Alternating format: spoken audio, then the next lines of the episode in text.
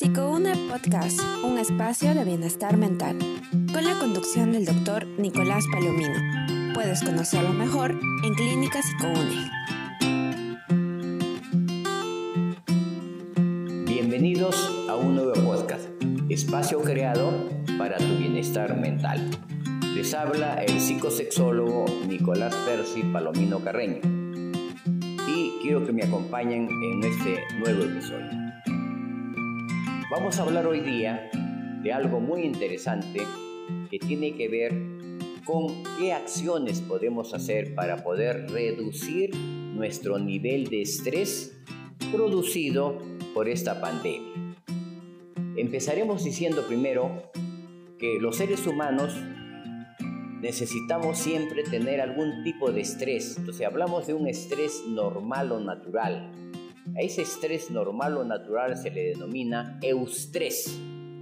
Pero cuando este estrés asciende y se hace mucho más intenso, hablamos de un estrés que es negativo y que nos hace daño.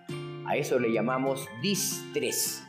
Pero las personas utilizan la palabra estrés solamente para aludir a este distrés. Definitivamente, quienes creamos el estrés somos nosotros porque todo ser humano siempre percibe una amenaza. Cuando un ser humano percibe una amenaza directa, a lo mejor un tigre que está frente a nosotros, entonces la respuesta que damos es miedo. Pero cuando uno no ve esa amenaza, pero la percibe psicológicamente como este, este, este virus, ¿no? el coronavirus, el COVID-19, definitivamente, como no, está, no, es, no vemos la presencia de este virus, pero sabemos que existe, sabemos que nos podemos contagiar, entonces eso genera estrés y genera ansiedad. ¿Qué podemos hacer si realmente hemos sobrepasado nuestro nivel de eustrés y estamos en distrés o haciendo un estrés negativo? Y a consecuencia de este estrés negativo sentimos malestares en el cuerpo, molestias, dolores, fastidios, etcétera, etcétera. ¿Qué debemos hacer? Bien, creo que lo más importante que debemos hacer y que vamos a enumerar ahora son algo de 8, 9 o 10 actitudes, comportamientos, situaciones que cuando las hagamos, vamos a generar en nuestro cerebro un neurotransmisor que se llama endorfina. O sea, la endorfina es el neurotransmisor de la felicidad y por lo tanto es el mejor antídoto frente al estrés o frente a la ansiedad. Y la pregunta es, ¿y cómo podemos generar una mayor cantidad de endorfinas en mi cerebro? Veamos ahora qué situaciones debemos hacer para poder generar estas endorfinas. ¿no? Vean ustedes, se ha comprobado, primeramente, que las endorfinas, que son los neurotransmisores de la alegría, de la felicidad, definitivamente no solamente generan alegría y felicidad, sino que también potencian nuestro sistema inmunológico y por lo tanto nos protege de cualquier tipo de enfermedad, inclusive de este tipo de virus que tenemos en este momento. Entonces, ¿qué podemos hacer en primer lugar? Se ha demostrado que el ejercicio físico, la ejercitación física o cualquier deporte que haga la persona, le permite generar en su cerebro una mayor cantidad de endorfinas. Y también se ha descubierto que como uno en el ejercicio está haciendo respiraciones algo mucho más profundas, ¿no? El ejercicio sumado a la respiración profunda, ambos generan endorfinas. Entonces, tanto las respiraciones profundas, que uno puede hacer 10 o 15 respiraciones profundas, pero respiraciones ventrales del vientre, donde la persona toma aire lentamente por la nariz y saca su vientre hacia afuera, como que el aire estuviera en su vientre, cosa que no lo es, pero tenemos que sacar el vientre para poder separar los intestinos y que no presionen nuestros pulmones. Tomamos aire lentamente, aguantamos la respiración unos 3 segundos y luego empezamos a botar lentamente el aire por la boca como soplando. Todo se hace lentamente porque lo que queremos es relajar. Entonces, el hacer este tipo de respiraciones profundas genera, ¿no? Quiero decirles claramente que el oxígeno tiene tres tipos de efectos en nuestro, en nuestro cuerpo.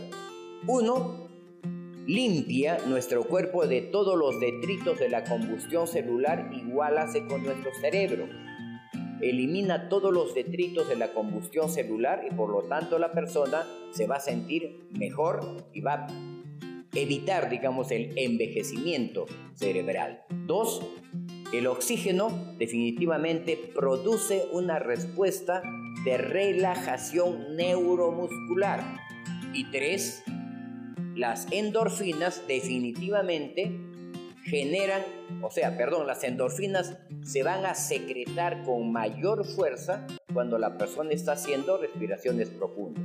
Entonces vean ustedes cómo las respiraciones profundas pueden realmente ser muy positivas para poder relajarnos y evitar o disminuir esta sensación de estrés que tenemos por o como consecuencia de este flagelo que tenemos en este momento. Ahora, el ejercicio también ha demostrado ¿no? que genera endorfinas en el cerebro, este tipo de neurotransmisor de la alegría y del contento, o sea, el neurotransmisor de la felicidad, así se le domina, y la persona al tener mayor cantidad de endorfinas en su, cerebro y en su cuerpo, ¿no? va a poder disminuir los niveles de estrés o de ansiedad.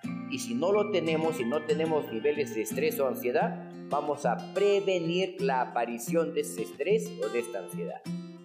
Pero solamente el ejercicio y las respiraciones profundas son los únicos elementos que podemos usar para poder evitar el estrés o la ansiedad o disminuirla, tenemos muchas más cosas. ¿Cuál sería otro elemento? Otro elemento serían las caricias. Vean ustedes toda la parte erótica de nuestra sexualidad, besos, caricias, ¿no? Y tocamientos y abrazos, etcétera, realmente producen endorfinas en nuestro cerebro y también producen hormonas sexuales, ¿no? Y ya hemos visto que las endorfinas tienen un efecto fundamental porque van a generar un fortalecimiento de nuestro sistema inmunológico y eso nos va a proteger de esta enfermedad actual o de cualquier otra enfermedad. Pero ¿qué otras cosas más podemos hacer para poder, digamos, mejorar nuestro nivel de endorfinas y poder fortalecer nuestra prevención y disminuir también la ansiedad y el estrés, lo que se llama la abrazoterapia. Pero esa abrazoterapia o abrazar al amigo ¿no? o a la amiga tiene que durar por lo menos 20 segundos y apretarnos fuerte y sentirnos y pegarnos, etcétera, eso nos va a permitir, después de terminar este abrazo de 20 segundos, liberados, nos vamos a sentir liberados, nos vamos a sentir relajados, como que hemos eliminado todo este tipo de elementos negativos que teníamos en nuestro cuerpo y en nuestra mente. Entonces la abrazoterapia es muy importante también para generar endorfinas que nos van a proteger. Pero no solamente podemos, pues, ¿no?